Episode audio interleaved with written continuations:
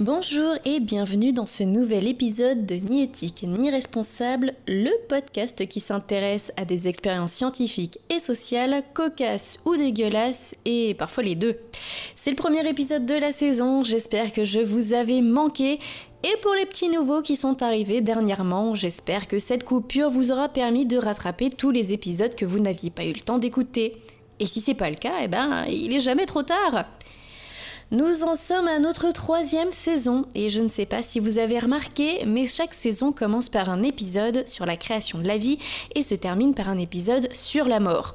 Vous pouvez m'applaudir pour tant de subtilité. Oui, merci.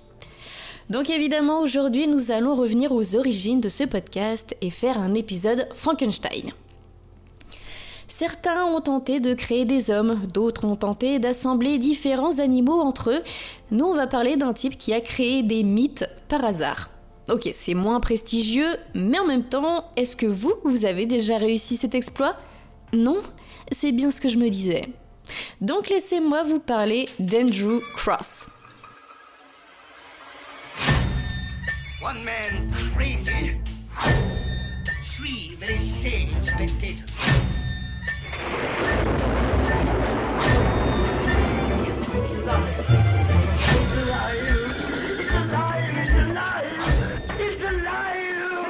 Andrew Cross était un scientifique britannique né le 17 juin 1784 à Fine Court dans le Somerset. Le Somerset, si ça ne vous dit rien, c'est une contrée d'Angleterre située sous la ville de Bristol, connue pour ses petites fiches cartonnées très prisées des étudiants. N'importe quoi.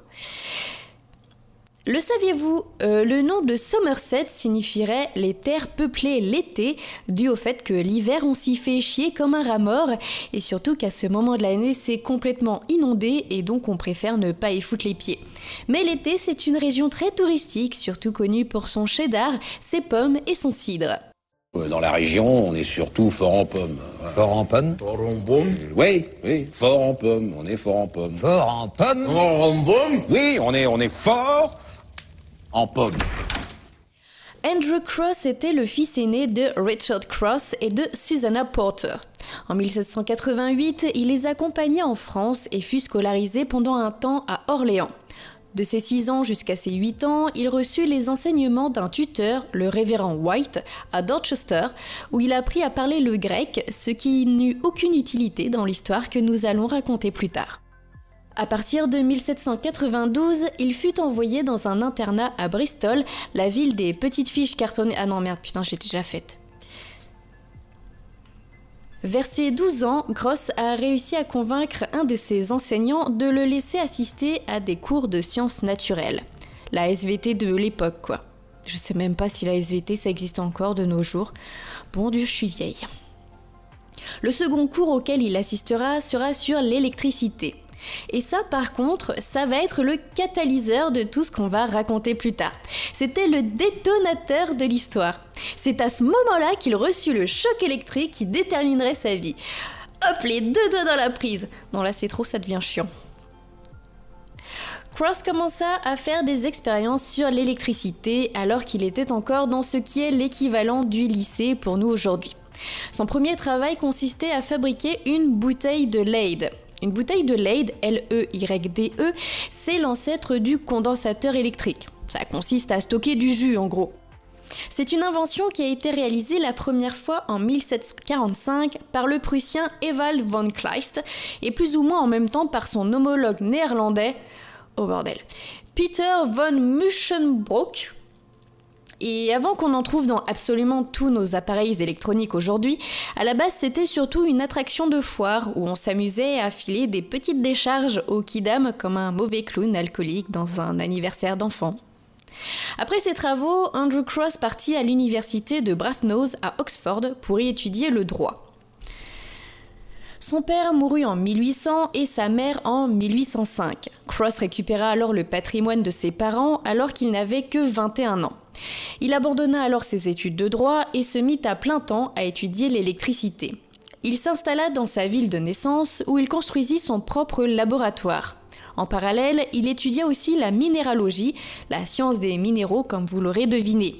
Il avait un intérêt tout particulier pour la formation des cristaux dans les grottes. À partir de 1807, il commença à expérimenter autour de l'électrocristallisation. Le principe est simple. On fait passer un courant électrique à travers un matériau organique supraconducteur et de la flotte, et paf, ça fait des cristaux. Bon, je simplifie un max, mais vous avez l'idée. Ce bon Andrew a donc réussi à créer du carbonate de chaux à partir d'eau extraite de la grotte de Holwell. Et fun fact, une des chambres de la grotte de Holwell a été nommée en l'honneur d'Andrew Cross. Et si vous êtes adepte de la spéléologie, vous pourrez toujours aller la visiter. Vous me raconterez comment c'était, moi je suis un peu trop claustro. Parmi ses expériences, Cross a érigé un appareil pour examiner l'électricité de l'atmosphère comprenant un fil isolé d'environ 2 km, qui sera quand même raccourci plus tard à 550 mètres, suspendu à des poteaux et à des arbres. Grâce à ce fil, il a pu déterminer la polarité de l'atmosphère dans diverses conditions météorologiques. Avec Humphrey Davy, qui était ami avec Cross, Cross a été l'un des premiers à développer les piles voltaïques. On était alors très loin des piles Duracell qu'on connaît bien maintenant. À l'époque, ça ressemblait plus à une batterie composée de 50 bocaux remplis de différents acides et qui faisait autant de bruit qu'un canon lors des décharges. Autant vous dire que le voisinage était ravi. C'est pourquoi ils l'ont surnommé l'homme du tonnerre et de la foudre. Peut-être qu'il a inspiré le personnage d'Electro, on ne sait pas. Surtout que le bougre ne s'était pas arrêté à faire une petite pile dans son laboratoire et puis c'est tout. Non, non, non. À un moment donné, il en avait 2500 chez lui qu'il pouvait faire fonctionner simultanément. Je vous dis pas le vacarme, hein. En 1936, Cross fut convaincu d'assister à une réunion de la British Association for the Advancement of Science à Bristol. Il a alors décrit ses découvertes à ses pairs, à des chimistes et à des géologues. Juste pour vous dire qu'à ce moment-là, il était très respecté, les gens saluaient ses découvertes et l'encourageaient à continuer. Mais, ça va pas durer, évidemment. Après ça, Cross a ensuite réussi à séparer le cuivre de ses autres minerais grâce à l'électrolyse.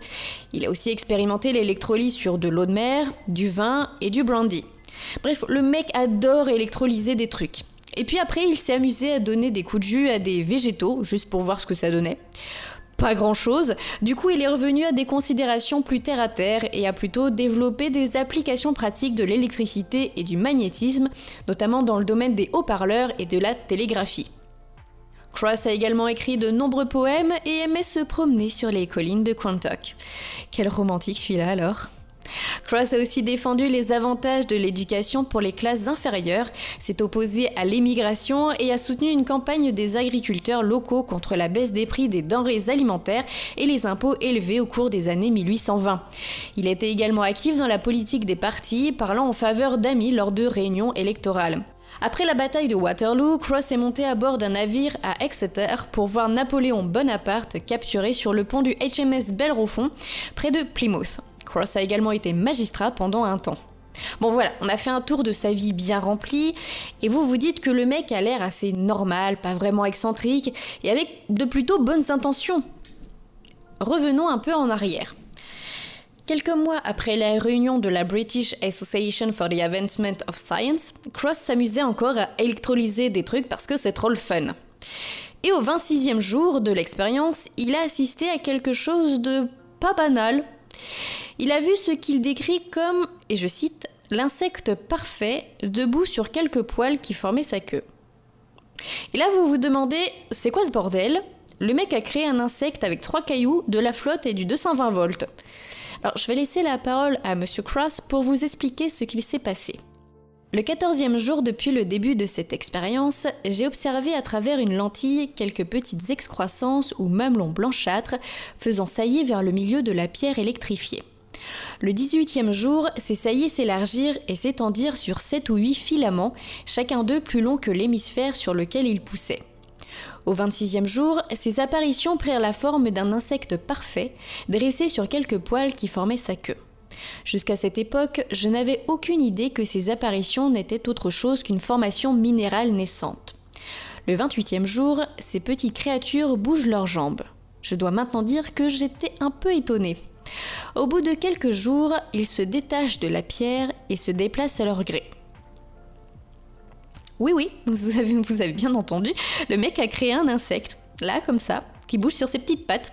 Un dieu, quoi pendant des semaines, Cross a assisté, perplexe, alors que les insectes se multipliaient et grouillaient autour de son expérience jusqu'à ce qu'il y en ait des centaines.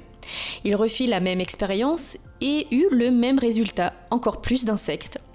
Mais alors qu'il est un scientifique respectable et respecté, il ne voulait pas sauter sur une conclusion trop hâtivement. Il avait d'ailleurs des doutes sur le fait de révéler que son expérience avait créé une nouvelle forme de vie mais un éditeur en visite a eu vent de l'affaire. Un journal local a appris l'incident et a publié un article sur, je cite, l'expérience extraordinaire, nommant les insectes Acarus crossi. L'article a ensuite été repris par d'autres journaux à travers le pays et ailleurs en Europe. Certains lecteurs ont apparemment eu l'impression que Cross avait en quelque sorte créé les insectes, ou du moins prétendait l'avoir fait. Il reçut des lettres de colère dans lesquelles il était accusé de blasphème et d'essayer de prendre la place de Dieu en tant que créateur. Certains d'entre eux comprenaient des menaces de mort, on le qualifiait non seulement de fou, mais aussi d'adorateur du diable. Il a été surnommé Frankenstein et traité d'injure à notre sainte religion. Les fermiers locaux ont déclamé que ces insectes s'étaient échappés et qu'ils avaient ravagé leur culture. Un prêtre a même réalisé un exorcisme depuis la colline à proximité de sa maison.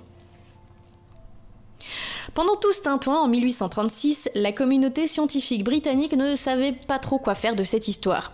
Quelques scientifiques, comme le professeur de géologie Adam Sedgwick, l'a réfuté avec grande colère. D'autres étaient plus intrigués.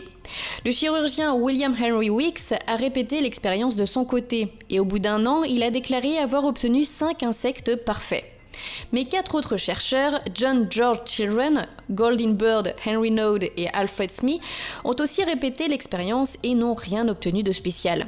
De l'autre côté, le biologiste Richard Owen a examiné les insectes et a conclu qu'ils n'étaient que des mythes de fromage ordinaire. Du coup, ça a clos le débat et en quelques jours, plus personne n'en avait plus rien à foutre de cette histoire.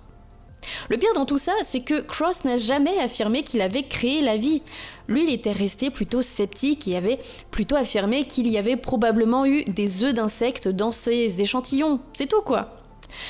Cross subit un accident vasculaire cérébral en s'habillant le matin du 26 mai 1855 et il mourut le 6 juillet 1855 dans la même pièce où il était né. Il a été suggéré que cet épisode était une source d'inspiration pour le roman Frankenstein de Mary Shelley, mais ça ne peut pas avoir été le cas puisque les expériences de Cross ont eu lieu près de 20 ans après la première publication du roman. L'idée semble provenir du livre The Man Who Was Frankenstein, publié en 1979 par Peter Heining. Mary Shelley a cependant connu Cross par l'intermédiaire d'un ami commun, le poète Robert Southey, Percy Bysshe Shelley et Mary Shelley auraient assisté à une conférence de Cross à Londres en décembre 1814, dans laquelle il aurait expliqué ses expériences avec l'électricité atmosphérique. Cependant, le journal de Mary Shelley ne parle que de Garnerin en tant que conférencier. La table de laboratoire sur laquelle Cross a effectué ses expériences se trouve dans l'allée de l'église de St. Mary and All Saints à Broomfield. Tiens, c'est marrant, ça veut dire champ de balai en anglais et un obélisque à sa mémoire se trouve dans le cimetière, si vous voulez aller faire du tourisme, voilà. Malheureusement, la maison de Cross à Fine Court a été en grande partie détruite par un incendie en 1894. Le jardin et le domaine de 65 acres appartiennent désormais au National Trust et sont ouverts aux visiteurs. Un certain nombre de documents liés à Andrew Cross et à son travail sont conservés au Somerset Record Office. En décembre 2008, le conseil du comité de Somerset a acquis deux autres lettres pour la somme de 400 livres à ajouter à la collection. Alors, est-ce que l'expérience d'Andrew Cross était bien utile? Eh bien, elle a prouvé que les journaux aiment bien faire toute une montagne d'un fait finalement assez banal et que ça ne date pas d'hier. Mais plus sérieusement, Cross a lancé des vocations. En 1953, deux chercheurs de l'Université de Chicago ont réalisé une expérience dans la même veine. Stanley Miller et Harold Urey ont combiné de l'eau, du méthane, de l'ammoniac et de l'hydrogène dans un récipient et ont soumis cette mixture chimique à des décharges électriques de manière périodique. Leur but était d'imiter les conditions atmosphériques qui ont probablement existé à l'époque primitive de notre Terre et de voir si la vie émergerait. eh bien oui, au bout de quelques semaines, Miller et Harry ont observé de fortes concentrations de composés organiques, incluant des acides aminés qui forment les protéines des cellules vivantes. Mais pas de mythe fromage en revanche. Voilà, c'est la fin de cet épisode. J'espère qu'il vous a plu. Si c'est le cas, n'hésitez pas à le partager, à me mettre 5 étoiles sur Apple Podcast et à me laisser vos gentils commentaires. Sur ce, on se retrouve le mois prochain pour un nouvel épisode ni éthique ni responsable.